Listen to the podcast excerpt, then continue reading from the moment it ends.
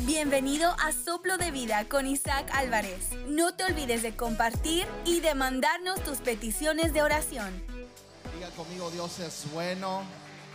Padre, te damos gracias, Señor, porque tu fidelidad ha sido grande con nosotros, Dios. Bendecimos tu nombre, Señor. Hoy hemos venido a este lugar a recibir tu palabra, Señor, a escucharla, Señor, a ser guiados por ella. Padre, con manos levantadas. Levante sus manos, alce sus manos ahí donde usted está. Dígale, Señor, recibo tu bendición que tienes preparada para mí esta tarde. Recibo esa bendición, Señor. Ponga sus manos en sus oídos y diga, en el nombre de Jesús, escucho tu palabra. Ponga su mano en su corazón. Recibo tu palabra. Y que se haga, Señor, buena tierra, buen fruto, Señor que germine al ciento por uno en mi corazón. Gracias por sanar mi tierra. En el nombre poderoso de Cristo Jesús. Dele otro fuerte aplauso al Señor. Dele un fuerte aplauso y dígale, Señor, tú eres grande, tu misericordia por siempre. ¿Alguien puede decir conmigo, aleluya? Diga conmigo, amén. Ah, Dios es bueno, ¿verdad que sí?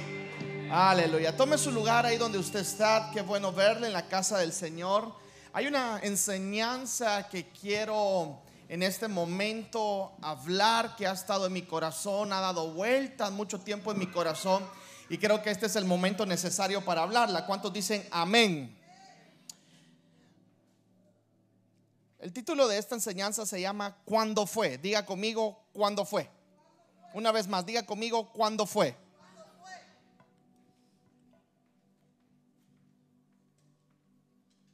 Hoy quiero hablar directo al corazón. Diga conmigo, directo al corazón. ¿Cuándo, ¿Cuándo fue? Diga conmigo.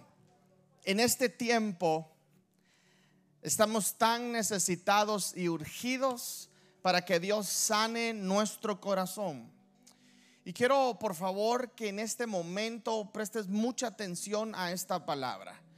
Ah, sé que va a ser una palabra directa a tu corazón y sé que el Señor quiere traer mucha restauración a tu corazón. ¿Cuántos dicen amén a eso? Ah, quiero pedirte de favor que no te distraigas, quiero pedirte de favor que entiendas con el corazón que hoy voy a predicar.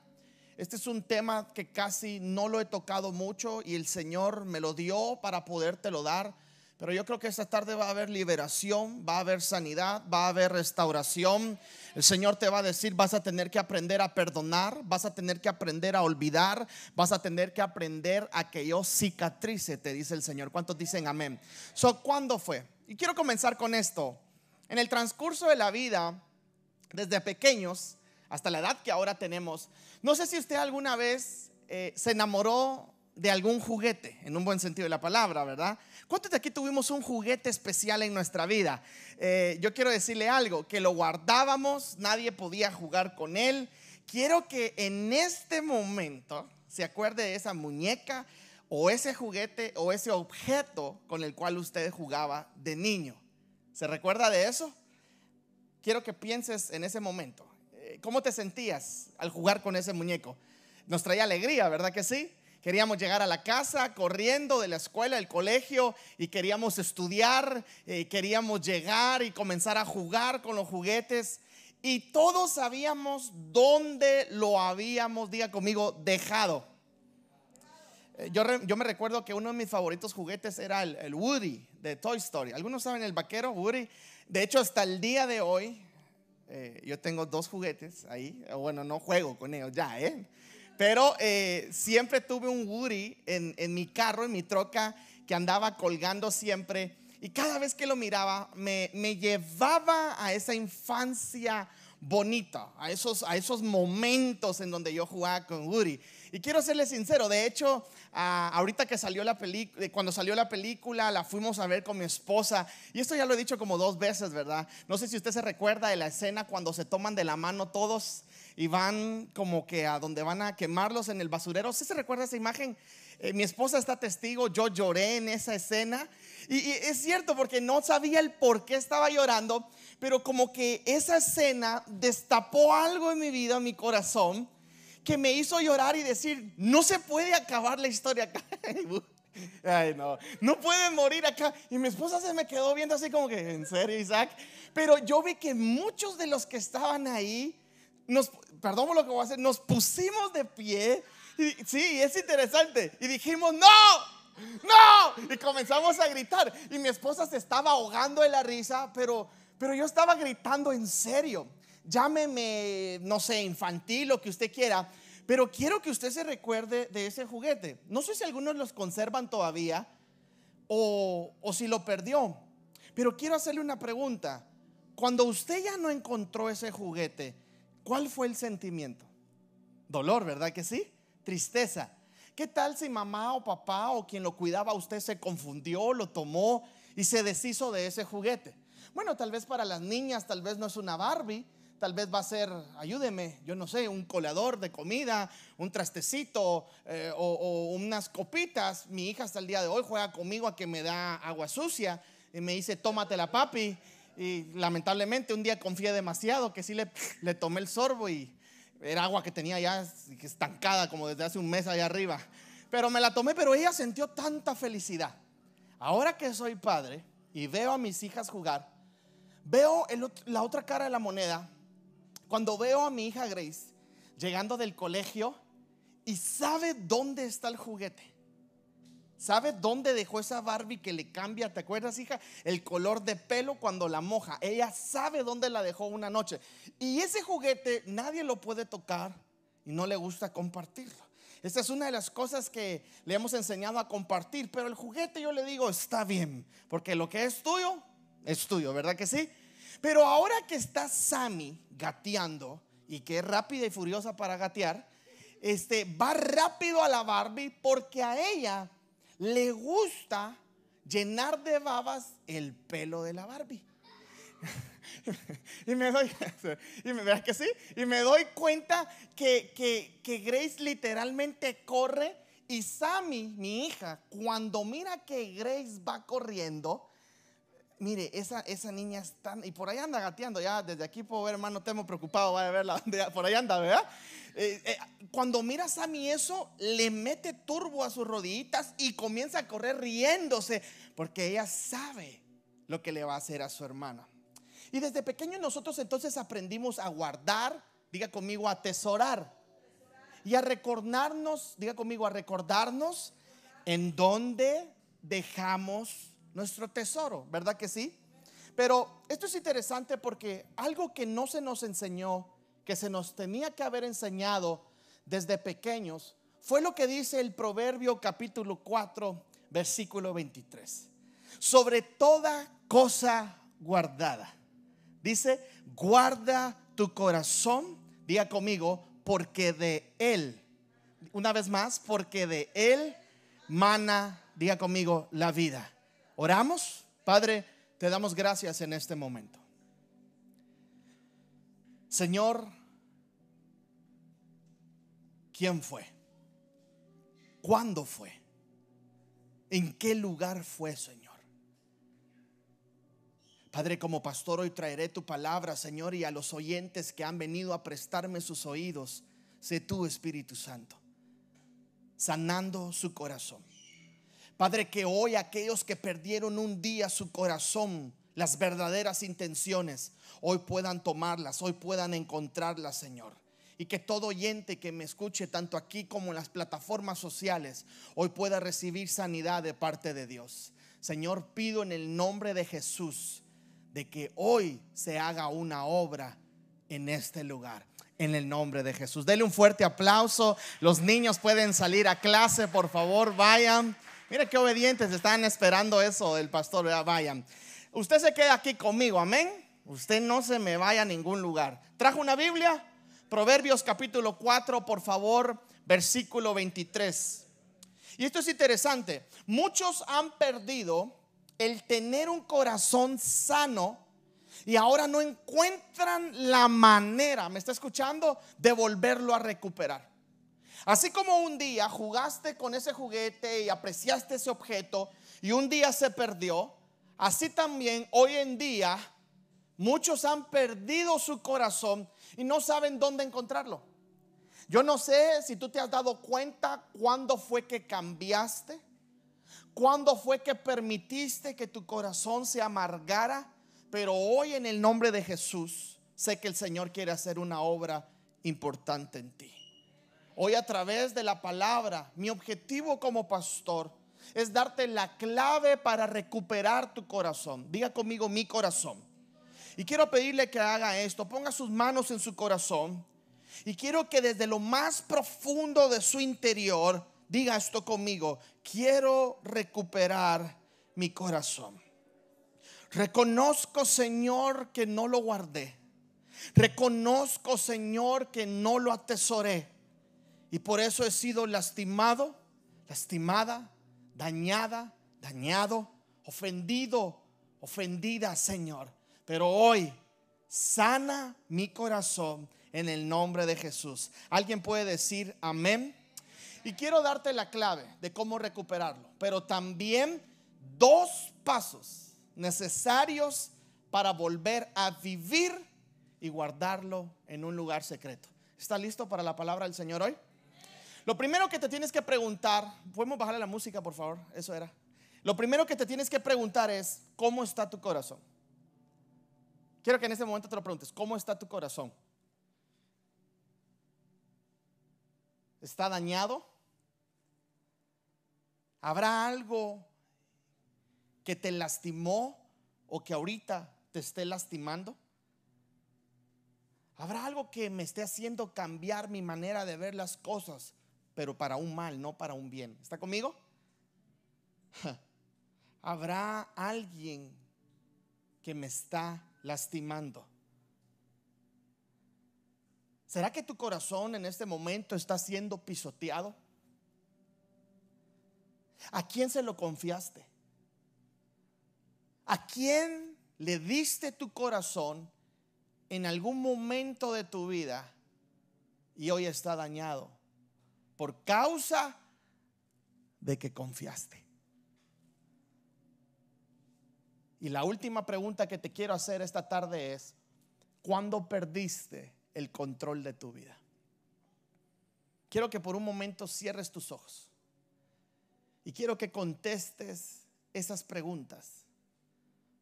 Y quiero pedirle al Señor que dé autorización para que tú traigas esos recuerdos a tu mente y si aún te causa dolor, no te preocupes. Es porque aún te duele y es porque aún hay una raíz y el Señor hoy la quiere sanar. Abre tus ojos. Vamos con lo primero, la clave. Pastor, quiero recuperar mi corazón. Entonces la clave es volver a recordar. Diga conmigo, volver a recordar. Es necesario afrontar en tu mente ese recuerdo tienes que volver a recordar. No, pastor, yo no quiero. Tienes que hacerlo. ¿Se recuerda cuando perdemos nuestra llave del carro? ¿Qué es lo primero que hacemos? Nos detenemos y ¿qué hacemos? Tenemos imágenes mentales en donde, ¿qué fue lo que hice? A ver, a ver, entré a la cocina, me fui al cuarto, no, Vamos a ver después. ¿Sí o no? ¿Está conmigo, verdad que sí? Me fui para allá. ¿Qué estás haciendo? Recordando. Muchas veces nosotros como cristianos lo que menos queremos hacer es recordar. ¿Por qué? Porque duele. Pero es necesario. La clave para volver a encontrar quién fue, dónde fue y cómo fue es recordar. Vas a tener que agarrarte de la mano de Dios en ese momento y pasarte este trago amargo de volver a recordar, créeme, es necesario. Tenemos que exponer nuestro dolor y nuestras heridas ante Dios, porque de lo contrario, ¿cómo las va a sanar? Pastor, pero si Dios conoce mi herida, pero recuerdes, el domingo pasado lo dijimos, es necesario confesar ante Él nuestras heridas, nuestros dolores y arrepentirnos. Es muy necesario. Entonces diga conmigo, la primera clave o la clave es, diga conmigo, recordar. Esto es importante. ¿Te acuerdas qué hacías o haces cuando pierdes algo? Recordar. Llévese eso en su corazón. sé que hay recuerdos buenos y hay recuerdos malos en tu vida. Pero ¿por qué hoy no le das lugar a que esos recuerdos malos el Señor pueda venir y sanarlos para que haya esa transformación?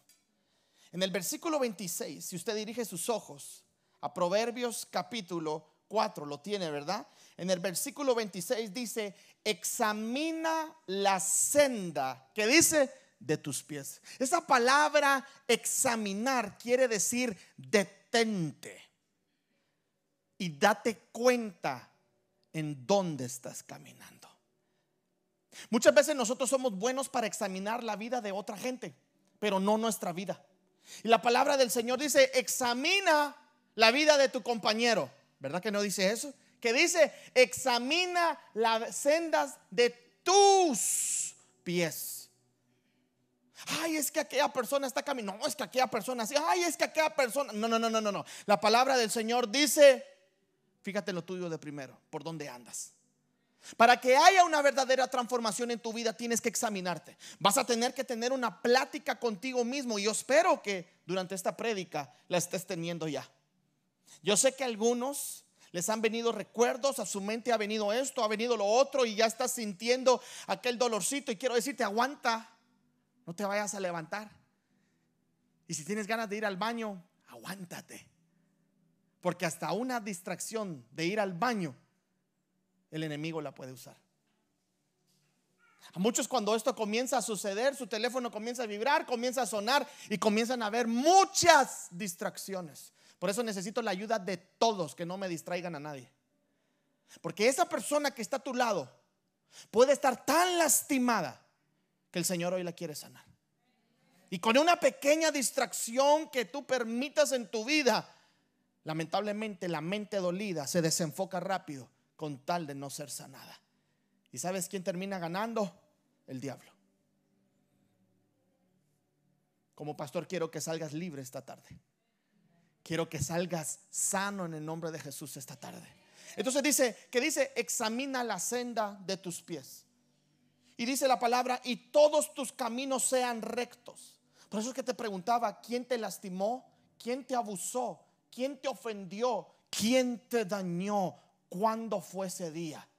Mucha gente no puede ser feliz hoy. Trata, pero no es feliz. Aparenta ser feliz, pero no son felices. ¿Sabe por qué? Porque hay heridas abiertas aún en tu corazón. Hermano, ¿usted cree que solamente es de venir a la iglesia, ya estuvo toda su vida, está resuelta? Déjeme hacerle una pregunta. ¿Cómo le va? ¿Cómo le va con esa gran mentira? Pastor, no me... Es una gran mentira. Se nos ha enseñado que venir a la iglesia es suficiente, ya estuvo y que, y, que Dios se va a encargar de todo lo demás. Entonces diría, el Señor examinará la senda de tus pies. ¿Verdad que no dice eso? ¿Qué dice? Examinemos nosotros la senda que dice de nuestros pies. El Señor quiere liberarte, el Señor quiere sanarte, el Señor quiere cicatrizar esa herida, pero lo primero que tienes que hacer es sentarte y tener una plática con tu corazón. Y exponer esas heridas. Hay muchos que han aprendido únicamente a ellos mismos quererse cicatrizar. Pero no funciona. Porque cuando la herida no ha sanado desde adentro, no viene cerrando. La herida son para sanar de adentro. ¿Hacia dónde? Hacia afuera. ¿Cuándo ha visto usted que una herida se sana de afuera hacia adentro? ¿Verdad que no? Tiene que venir pegándose desde adentro hacia afuera. El único que conoce y el que escudriña tu corazón se llama Dios. El único que conoce las verdaderas, dice la palabra, intenciones de tu corazón se llama Dios. Puede ser el de alabanza, puede ser ministro, puede ser el de sonido. Puedes tener ya 6, 7 años, puedes tener 20, 40 años siendo cristianos, pero cuando una herida no ha sido sanada desde adentro, únicamente está cicatrizada, pero en cualquier momento, recuérdese, la cicatriz se cae. Te pueden quedar marcas. Yo tengo dos, pero ya no me duele. ¿Sabe por qué? Porque fue sanada. Cuando tú piensas en aquel momento el cual quieres evitar y te duele y por eso no quieres pensar, es porque ahí está la herida. Pero cuando tú piensas en aquel momento Y ya no sientes un dolor, sino que dices, gracias Padre por lo que hiciste. Es porque el Señor entonces fue el que sanó esa herida y la cicatrizó. Y tú aprendiste a perdonar. Pero si ese no es tu caso, préstame mucha atención a esta prédica. Dele un fuerte aplauso al Señor. Diga conmigo, gloria a Dios. Si no quieres recordar, estás perdido. Dios quiere traerte sanidad. Y la pregunta que muchos se hacen es, pastor, pero ¿acaso Dios no se dio cuenta? ¿Sabía usted que hay mucha gente peleando con Dios? Claro que sí se dio cuenta. ¿Dónde estaba Dios, pastor?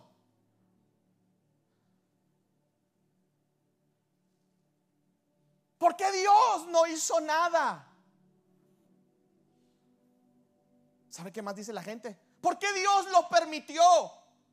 ¿A dónde estaba Él si usted tanto dice que me ama el Señor? Lo primero que tienes que entender es que Dios no tiene la culpa. Sé que cuesta entender eso. Sé que cuesta ponerte en tu mente y que baje tu corazón el decir, Dios no tuvo la culpa. Hay gente que asiste a la iglesia, pero que no ha aprendido a ver a Dios como un padre aún. ¿Sabe por qué? Porque aún lo hacen culpable de una herida en su corazón. Cuando tú tuviste a un padre aquí en la tierra que te lastimó, que te pisoteó, tal vez él fue el que te dañó el corazón, que tal vez te dijo torpe, tal vez te insultó, tal vez una madre que te dijo no sirves para nada. Tal vez tuviste hermanos, algún tío que te abusó, familiares que abusaron de ti. Naciste marcada, naciste marcado. Y cuesta venir a los caminos del Señor. Pero cuando la gente viene a los caminos del Señor, sí, hacen la oración, sí, se congregan, pero no pueden ver a Dios como un padre. Porque en su corazón todavía está la pregunta, ¿por qué no hizo nada? Porque permitió que me hicieran esto. Yo como pastor he tratado con gente que ha gritado en mi cara y me ha dicho, ¿dónde está el Dios que usted habla? Yo digo, wow. Pero sabes qué, no me asusto porque entiendo el dolor que esa gente está pasando en su corazón. ¿Por qué Dios no hace nada con los niños de África? Porque hay desnutrición. Porque son miles de niños de recién nacidos que mueren al día. ¿No se ha hecho estas preguntas usted? ¿Verdad que la gente se las hace?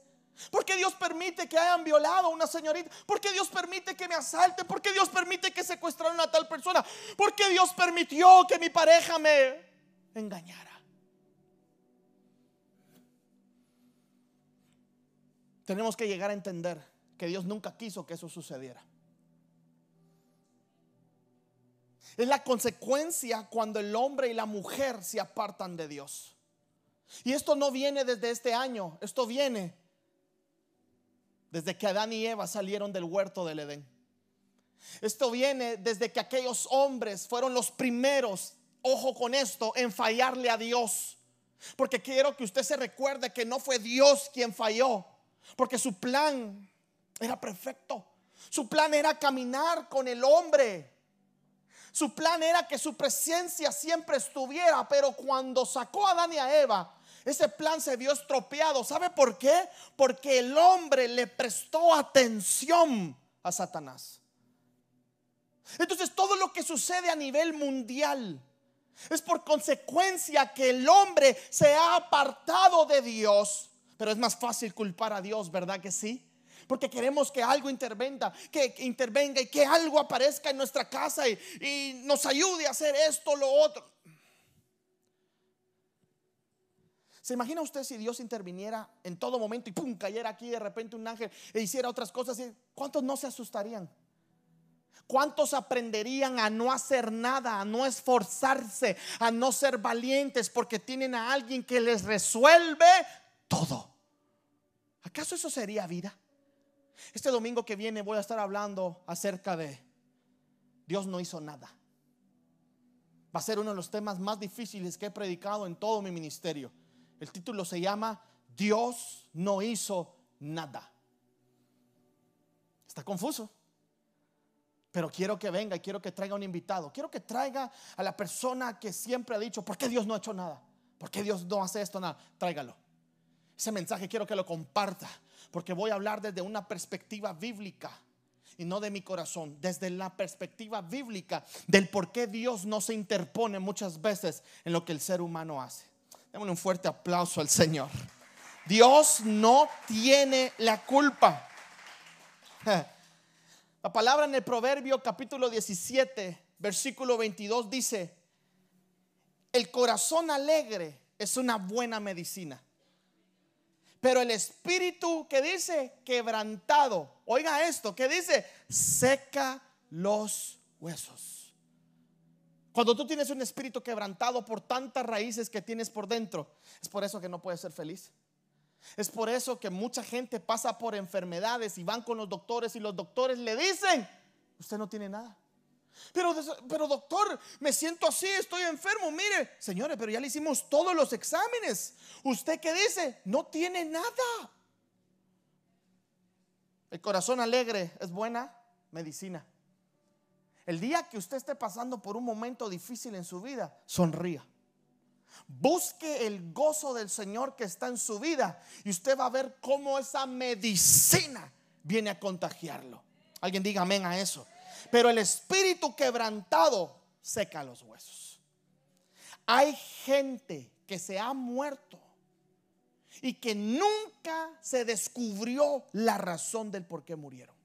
Les hicieron exámenes, les hicieron sonograma, le hicieron esto y simplemente los doctores dijeron, no hay explicación.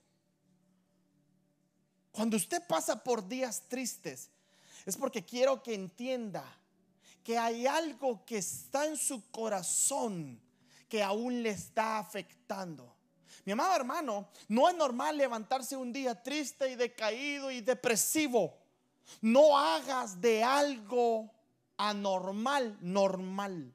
No te acostumbres a vivir con huesos secos. ¿A dónde está la alegría del Señor? Otra cosa es distinta que Jesús haya dicho, van a pasar por afanes. Todos los días ustedes van a pasar por afanes. Es más, Jesús dijo, ¿se recuerdan? Cada día qué cosa trae su propio afán. Pero él no dijo, cada día ustedes van a ser afectados por ese afán y cada día ustedes van a ver en problemas. No dijo, el día traerá su afán. Pero él no te estaba diciendo a ti, estaba diciendo del día. Es depende cómo tomes el afán. Y todo es cómo está tu corazón. Esa es la clave. Examínate. Y ahora quiero que apuntes esto, el primer paso. Diga conmigo primer paso. Parece sencillo, pero es difícil. Acercarse a Jesús.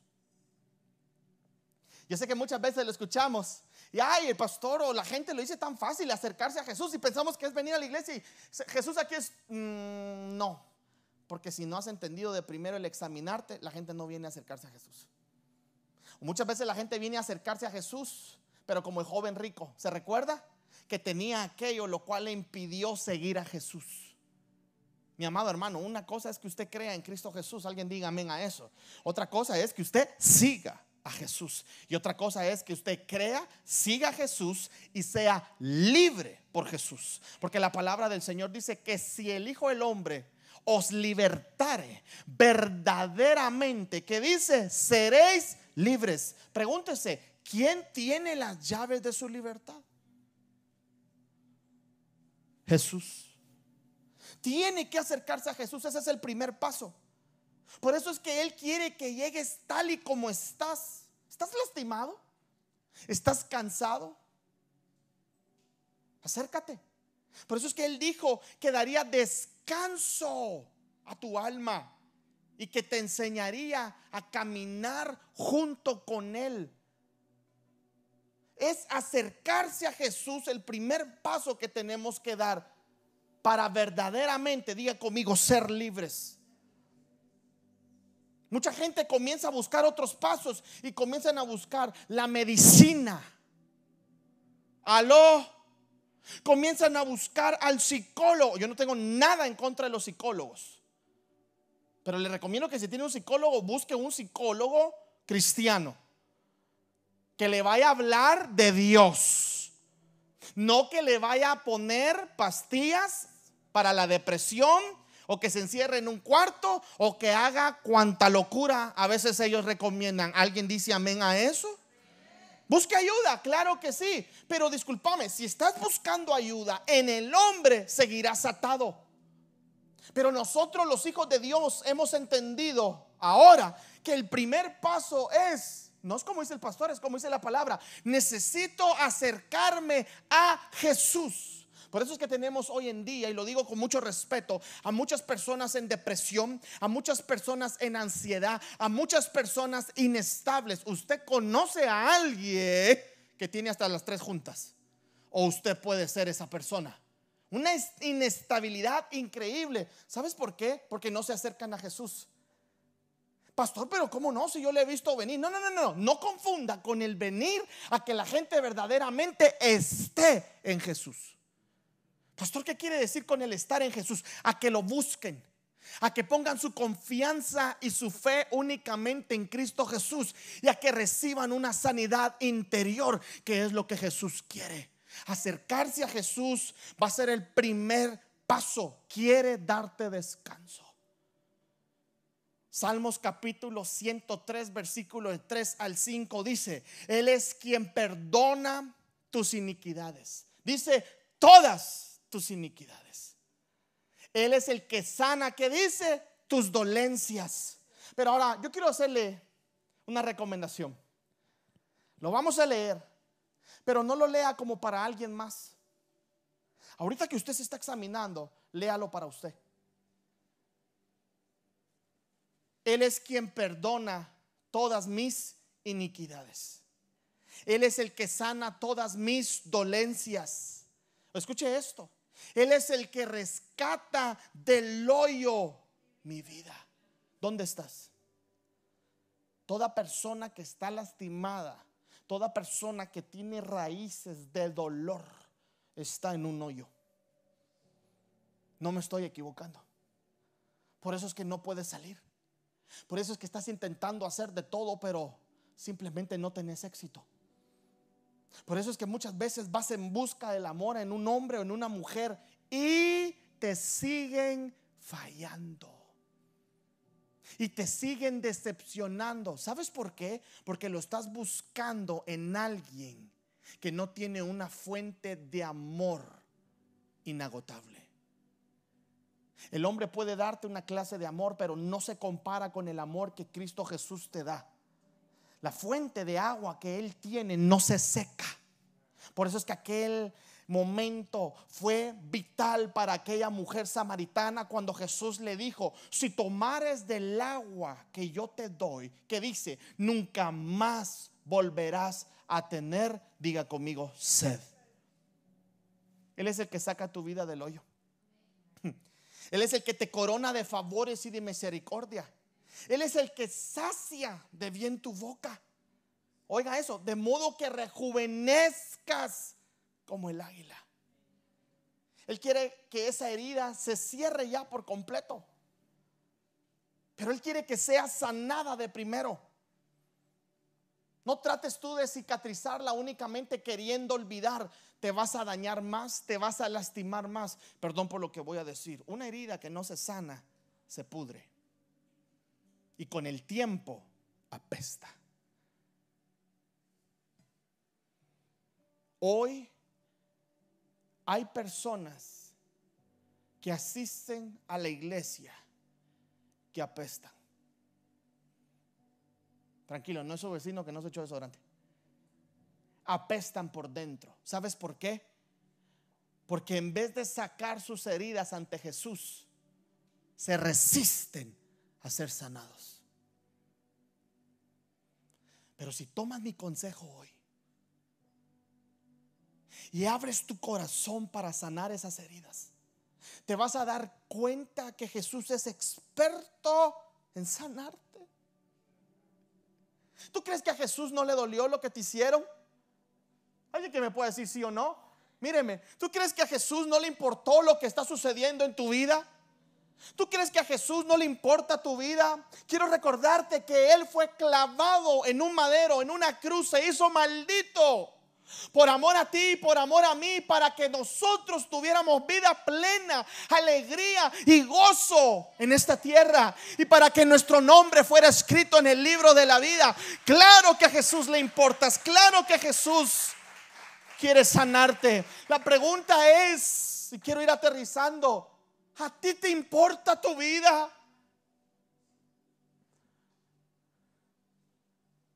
Perdón por lo que voy a decir y lo voy a decir con mucho dolor en mi corazón. Pero yo he visto gente como que, como que su vida no le importa. Están viviendo en la miseria y se adaptan a la miseria. Están viviendo en la desgracia y como que se adaptan a la desgracia.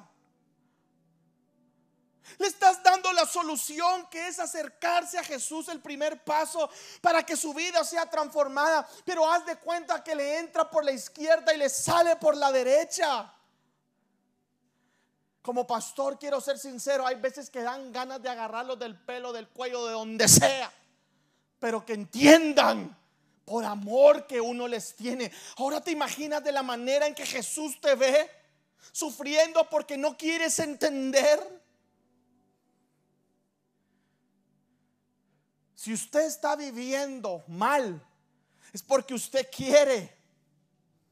Porque la palabra del Señor nos da la solución. Y Él dice, Él es el que te saca, te rescata de dónde? Del hoyo.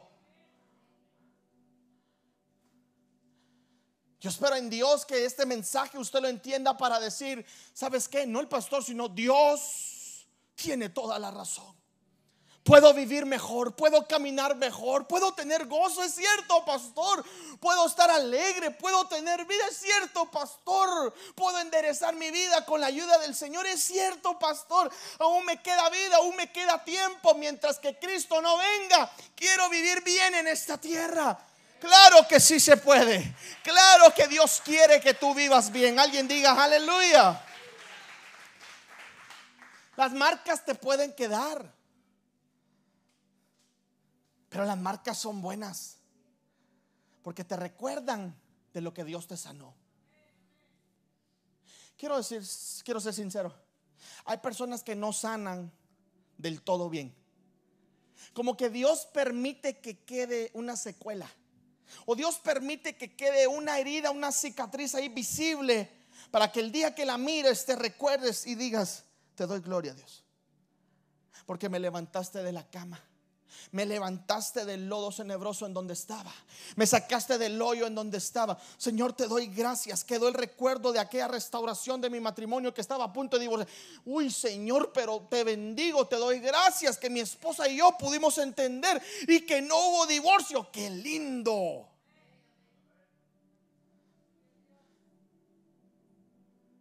Pero si tus palabras hoy en día, en mi vida es una desgracia. Nada me sale bien. Intento aquí, no puedo. Estoy tratando de hacer eso, no puedo. Es porque lo estás haciendo mal.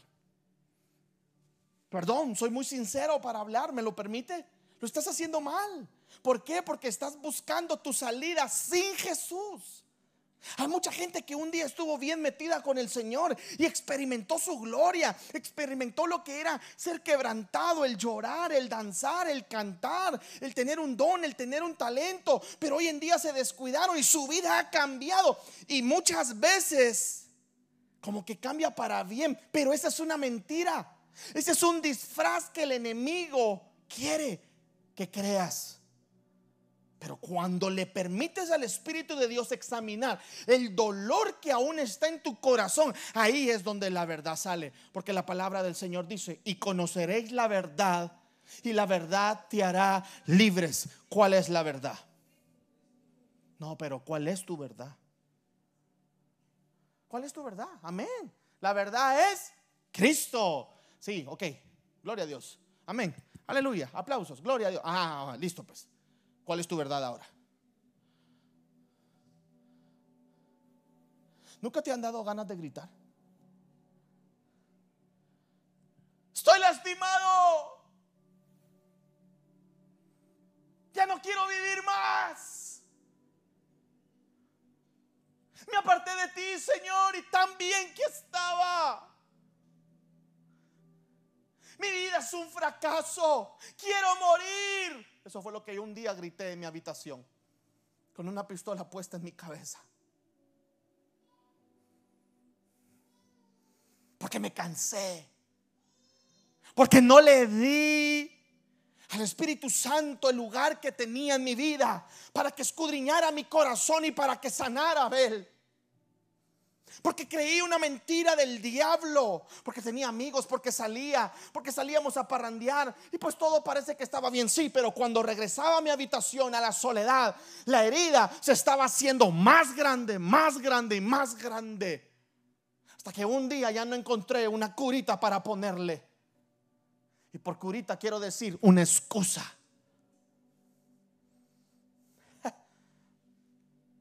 Segundo paso. ¿Vamos bien? ¿O paro? Porque eso es sincero, el que no quiere ser libre no quiere ser libre. ¿Y para qué me desgasto aquí arriba? Segundo paso. Salmos capítulo 34. Wow. ¿Sabía usted que hay gente que tiene heridas aún con sus papás y a veces sus papás ya no están en vida? ¿Sabía usted que hay gente que tiene heridas con pastores que les lastimaron y les dañaron también? Eso es cierto.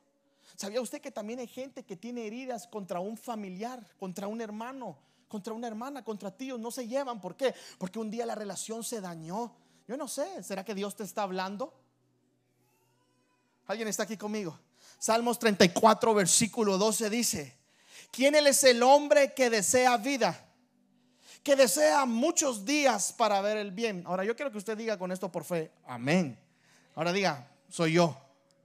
Porque mire, ¿quién es el hombre que desea vida? Amén, Padre. ¿Quién desea muchos más días para ver el bien? Amén, Señor. Diga conmigo, amén. 13. Guarda tu lengua del mal.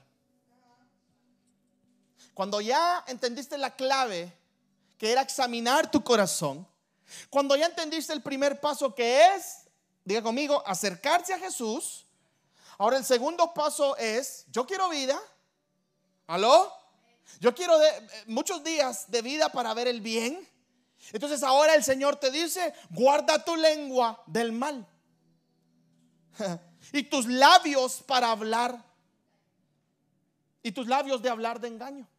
Mire qué interesante. 14, todos juntos. Apártate del mal y haz el bien. Y quiero ir cerrando. Busca la paz y síguela. ¿Qué es lo que nosotros tenemos que hacer como hijos de Dios?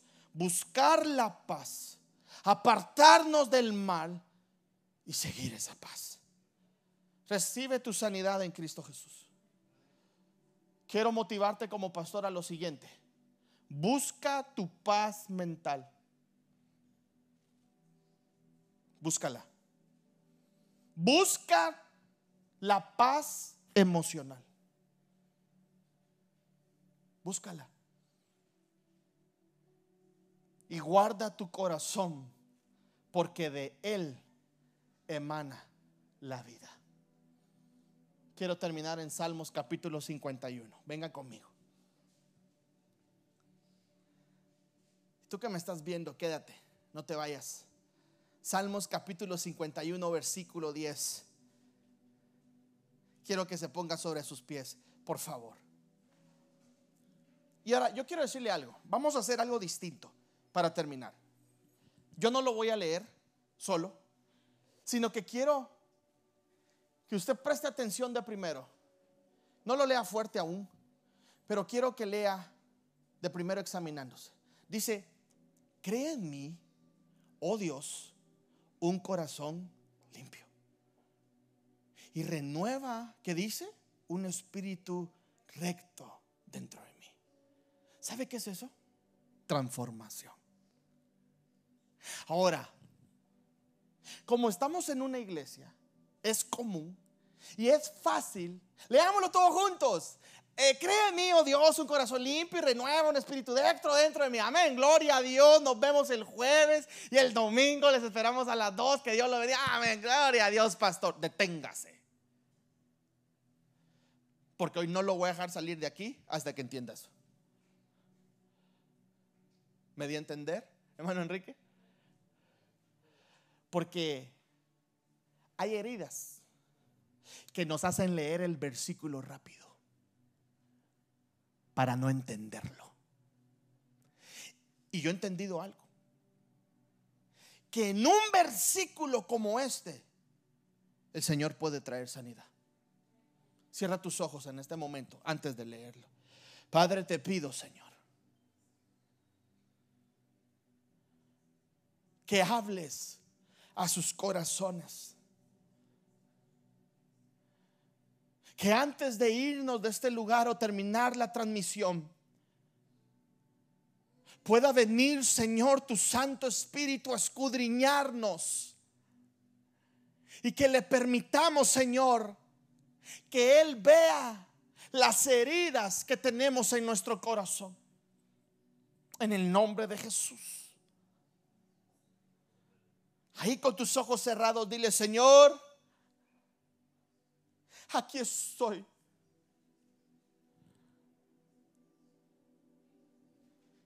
¿Quién te lastimó? ¿Quién te dañó?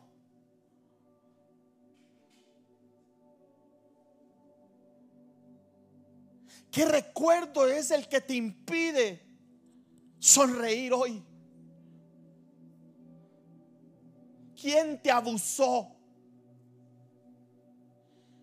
¿Cuándo fue el día que decidiste perder tu corazón?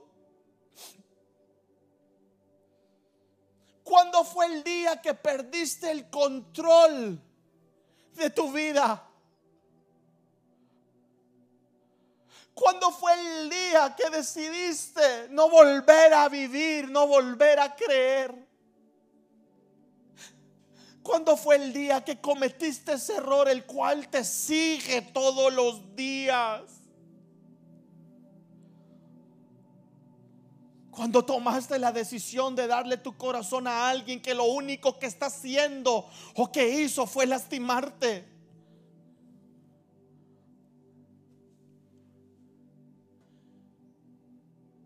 ¿Y cuántas veces Dios no te ha hablado para querer restaurarte, pero se lo has impedido? Pero hoy estás aquí. Voy a dejar los minutos necesarios para que el Señor te hable y si tú quieres poner tu Biblia a un lado, ponla ahí a un lado y luego leemos esto y nos despedimos. Pero por favor, permítele al Señor que en este momento Él te hable en el nombre de Jesús. Permítaselo. Si vienen recuerdos a ti, déjalos que vengan. No te opongas. Ya no luches. Es tiempo de reconocerlos. Es tiempo de reconocer el dolor. Es tiempo de reconocer la tristeza. Pero no hagas culpable a Dios. Y si este es el último día que a lo mejor te veré, no quiero que te vayas de este lugar sin antes que alguien te diga la verdad con amor. Puedes ser libre. Creo en tu liberación, creo en tu sanidad, creo en tu restauración. Y le pido al Padre que a donde quiera que tú vayas, alguien se te acerque y te diga esta verdad. Que Dios te sigue amando sigue esperando tu libertad. Escuchaste Soplo de Vida. Sigue a Isaac Álvarez en sus plataformas sociales.